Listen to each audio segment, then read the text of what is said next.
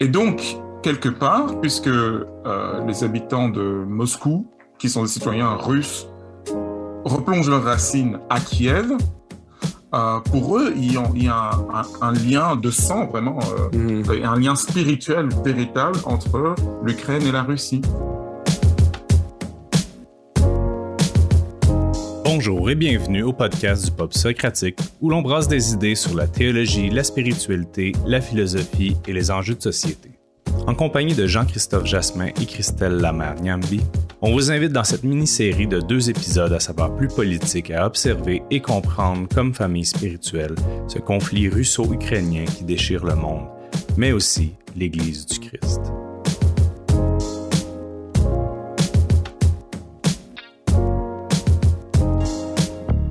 Ouais, c'est ça. Il y a quelque chose que tu m'avais dit la dernière fois, ça m'a resté en tête, mais tu parlais du, rapport de la religion orthodoxe russe à la terre.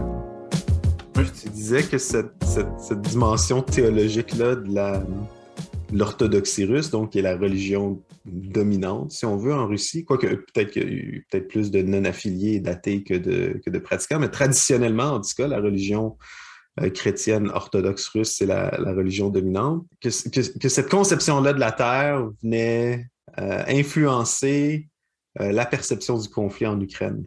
ça, m'est resté en tête, je voudrais que tu élabores là-dessus. Oui, ben, on, peut, on peut en parler de façon assez, assez brève, schématique. Mm-hmm. Disons que c'est quelque chose qui est, pas, qui est moins facile pour nous euh, de comprendre quand je dis nous, c'est tous ceux qui sont dans un, héritage intellectuel plutôt mhm. occidental. Et qu'on soit croyant ou pas, en tout cas, on a été façonné ou influencé par cette façon de voir les choses, influencé par la, vision euh, soit protestante, soit catholique de, de, voir les choses, le rapport entre l'Église et le sol, euh, la terre. Dans la logique catholique, euh, c'est l'autorité de l'Église qui, a, euh, qui s'établit sur un territoire. Elle, elle, consacre des lieux sacrés qui sont les, les églises, les monastères, etc. Mm. Et ensuite, euh, elle s'associe ou elle, établit des relations avec, avec le pouvoir civil, avec l'État. Mm. donc la terre, bon, imaginons il y a il y a, il y a 15 siècles, euh, il y a des, des, États occidentaux qui ont été euh, christianisés. On dit, nous, on va dire, ils ont été christianisés dans le sens, ils sont devenus chrétiens, mais c'est jamais mmh. le pays qui est devenu chrétien, ce sont les gens. Ouais, c'est ça. Et encore, c'est encore plus radical dans le protestantisme parce que euh, la foi protestante insiste tellement sur la liberté de conscience. Il faut vraiment une sorte d'adhésion personnelle.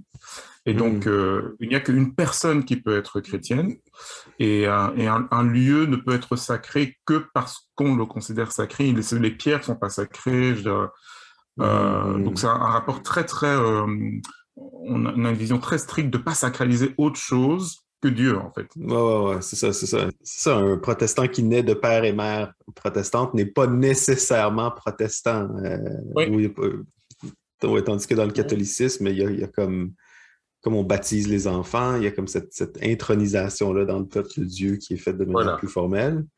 Mais, euh, Ouais, c'est ça. Puis le rapport au sacré, le rapport, à la terre, je me souviens avoir lu ça aussi dans euh, Charles Taylor qui écrivait sur l'âge séculier. Puis il disait que comment le protestantisme avait, avait à quelque part évacué cette idée-là de reliques, de lieux saints, d'objets mm-hmm. saints, d'espaces spirituellement différents ou spirituellement mm-hmm. chargés.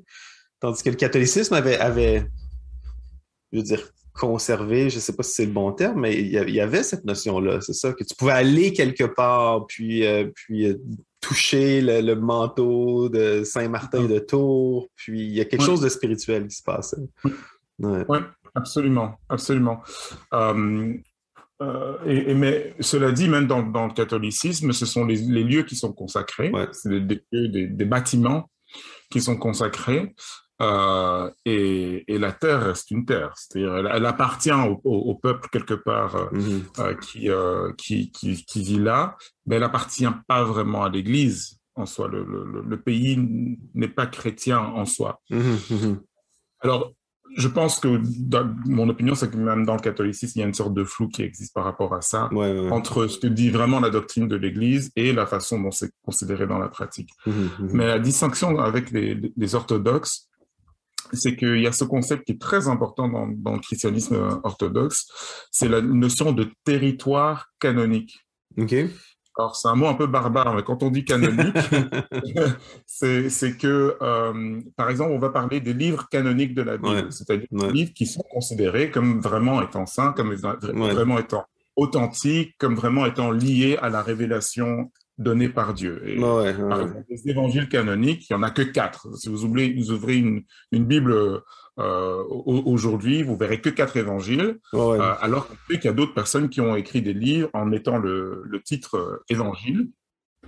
Ben ensuite, ça a été révisé par des experts, comme on, comme on dirait aujourd'hui, et, ils ont considéré qu'il n'y en avait que quatre qui pourraient vraiment être, être authentiques. Oui, canon, ça vient du, grec ben, canon, qui, signifie comme une mesure ou un mètre. C'est comme l'unité de mesure de référence. C'est comme le pied de Charlemagne, dans le fond, c'est ça. Oui, oui, oui, c'est ça. C'est un standard, on pourrait dire le ça. Le standard, c'est ça, c'est ça. Et donc, le territoire canonique, c'est quoi? Eh bien, eh, eh bien il faut imaginer que ça a la même euh, euh, fonction, en tout cas la même logique, c'est-à-dire qu'il y a des territoires qui sont accordés à l'Église euh, et, qui sont reconnus comme tels par euh, les autorités euh, orthodoxes. Mhm. C'est-à-dire qu'il y a un territoire canonique qui revient à, ben, ici on parle de la Russie, à mhm. l'Église orthodoxe russe. Mhm. Le, territoire canonique devient orthodoxe au moment où le, dirigeant de ce territoire et la population décident d'être baptisés. C'est-à-dire une sorte de vœu collectif de d'entrer dans l'Église. Et dans, dans c'est très très important c'est dire que dans l'identité russe, euh, vous savez, les, les, Français vont, vont parler de Clovis qui, a reçu, euh, qui a reçu, euh, euh le, le, le, sacre et a été reconnu comme, comme, comme roi sous autorité de sous l'autorité de l'Église. Les Russes ils vont remonter au, Xe siècle euh, c'était presque à l'an 1000, un petit peu euh, avant. Il y a Vladimir le Grand qui est devenu euh, prince de Kiev. À l'époque, il y avait pas, la Russie n'existait pas, mais c'était une mhm. sorte de grand ensemble, un très très grand État qui allait de la mer Noire, donc de la Crimée, mmh. jusqu'aux États baltes. et même à la Finlande. Mhm. Et ça s'appelait le Rousse. Euh, et la capitale de cet immense euh, État, c'était Kiev. Mm. Mm. Et, euh, c'était, si je me souviens bien, c'était comme un mélange de, de, comment dire, de vikings et de, et de slaves locaux, c'est ça? C'est comme la, la, la, culture russe à l'origine, c'est un peu comme, comme les anglo-saxons ou, ou les normands. C'est un mélange de deux cultures différentes. oui, oui, exactement. Mm. Donc, il y avait des populations slaves mhm. euh, de, de, de, très longue date dans, dans, dans ces régions-là, mais il y a eu une, une, bah, une, invasion progressive en fait de la part de Vikings qui, on, pense, venaient de, de Suède. Mhm. Euh, D'ailleurs, le nom encore aujourd'hui, les Finlandais, qui sont un pays voisin de, la Suède, utilisent le mot euh, rousse, en tout cas très proche de, rousse, pour désigner la Suède. Ah oui, ok. Il marque un petit peu cette euh, que pour eux en fait la, Suède qui est euh, sur la rive ouest de la mm. mer Baltique mm. et euh, le, le, l'État Rousse, c'était le même peuple en fait. Ah. Ah ouais. Donc il y a eu ce, gros mélange de culture viking et de culture slave, mais il faut savoir que les Vikings qui sont installés dans, dans, le Rousse se sont vite slavisés. Mm-hmm. Donc ils, avaient, ils ont gardé des, des des, références culturelles et une différence, euh, une petite différence linguistique, mais ils sont très vite intégrés dans la population. Mm. Donc il y avait plus, il y avait plus vraiment de distinction franche entre les entre les, les Slaves et les, et les mm. Vikings quand Vladimir le Grand est devenu chrétien en fait. Mm. Donc il est, il s'est converti euh, parce qu'il voulait épouser une princesse euh, chrétienne et mm-hmm. son futur beau-père a dit bon je veux bien mais alors il faut que tu sois baptisé. euh, et, euh, et, donc il a accepté d'être baptisé. Il était euh, avant ça, il, il, avait la croyance des populations locales, une sorte de, de, de, polythéisme, on va dire. qui vénérait des dieux des, des, et d'autres divinités, d'autres êtres spirituels. Il a abandonné tout ça, donc il s'est fait baptiser, puis directement il s'est, il s'est marié, c'était la même cérémonie, mm-hmm. il a tout euh, emballé en une fois, puis il a demandé à son gouvernement d'être baptisé, et puis il a demandé à une grosse partie de la population de Kiev de se faire baptiser dans ce fameux fleuve qu'on appelle la, la, la Dniepr, euh, euh, et, qui donc est à Kiev encore aujourd'hui. Hein, c'est vraiment le lieu, Kiev est le lieu de la conversion du peuple russe, si on veut. Exactement, exactement. Hmm. Donc pour, pour les Russes euh, aujourd'hui, ils plongent pour eux leurs racines à Kiev parce que c'est là que, en fait, le territoire hmm. russe est devenu un territoire chrétien. Et hmm. donc, il y a une église orthodoxe russe qui est liée à ce territoire canonique. Donc, euh, si vous voulez, pendant la, guerre froide, quand l'Empire soviétique s'est installé là, qui était officiellement athée et qui a persécuté l'Église euh, euh, de, Russie, y compris en Ukraine, jamais, malgré le fait que des églises étaient physiquement détruites, des monastères détruits et abandonnés, jamais l'Église de Russie n'a considéré que son territoire était déchristianisé ou, mm-hmm n'était plus chrétien parce qu'il reste dans le territoire mhm. canonique. Mhm. Euh, et, donc, en fait, pour, dans la conscience euh, orthodoxe en général, parce qu'il n'y a pas que les orthodoxes, les orthodoxes russes, hein, mhm. euh, dans la conscience orthodoxe, un territoire canonique ne peut jamais être sécularisé, être profane, rendu profane, en fait. Tu, l'as donné, tu ne peux pas le reprendre. Donc, une fois que le peuple s'est converti, il n'y a, pas moyen de, de, le reprendre ou de l'enlever voilà. Euh, à l'église ou au Christ. Mm, mm. C'est ça.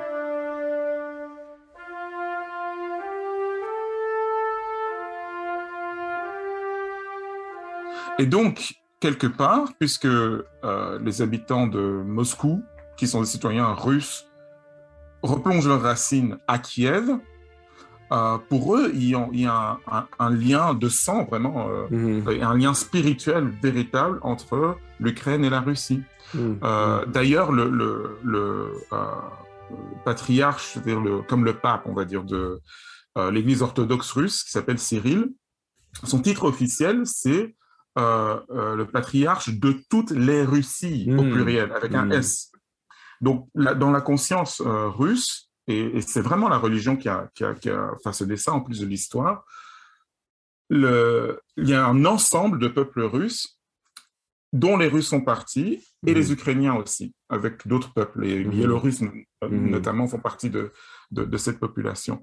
Donc la guerre, euh, si nous, euh, on, ou alors la télévision peut souvent nous dire, voilà, c'est une guerre entre deux pays, pour ces populations-là, et en particulier pour les Russes, c'est une guerre entre, entre deux peuples frères. Mhm, et mhm. c'est vraiment la religion qui a façonné cette, cette conscience-là. Mhm.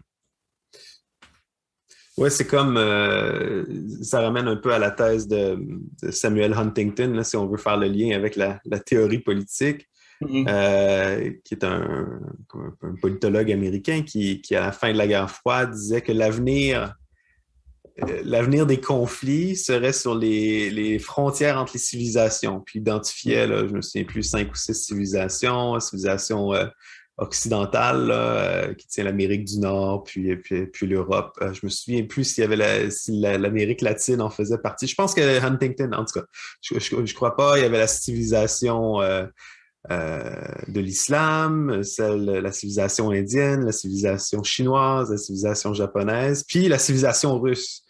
Puis un des hmm. points de contact, ah, puis je me souviens avoir lu ça là, euh, début des années 2000, puis il un des points, un des points de tension futurs, c'est ça va être l'Ukraine, puis l'est de l'Europe, à la ligne entre euh, l'Europe traditionnellement catholique romaine, puis l'Europe orthodoxe. Puis je me disais à l'époque, ben voyons donc, c'était bon, il y avait eu la guerre dans, dans les Balkans, mais c'était je veux dire, ce qui était dominant pour nous à l'époque, c'était euh, au lendemain du 11 septembre, c'était vraiment le conflit civilisationnel Occident-Islam.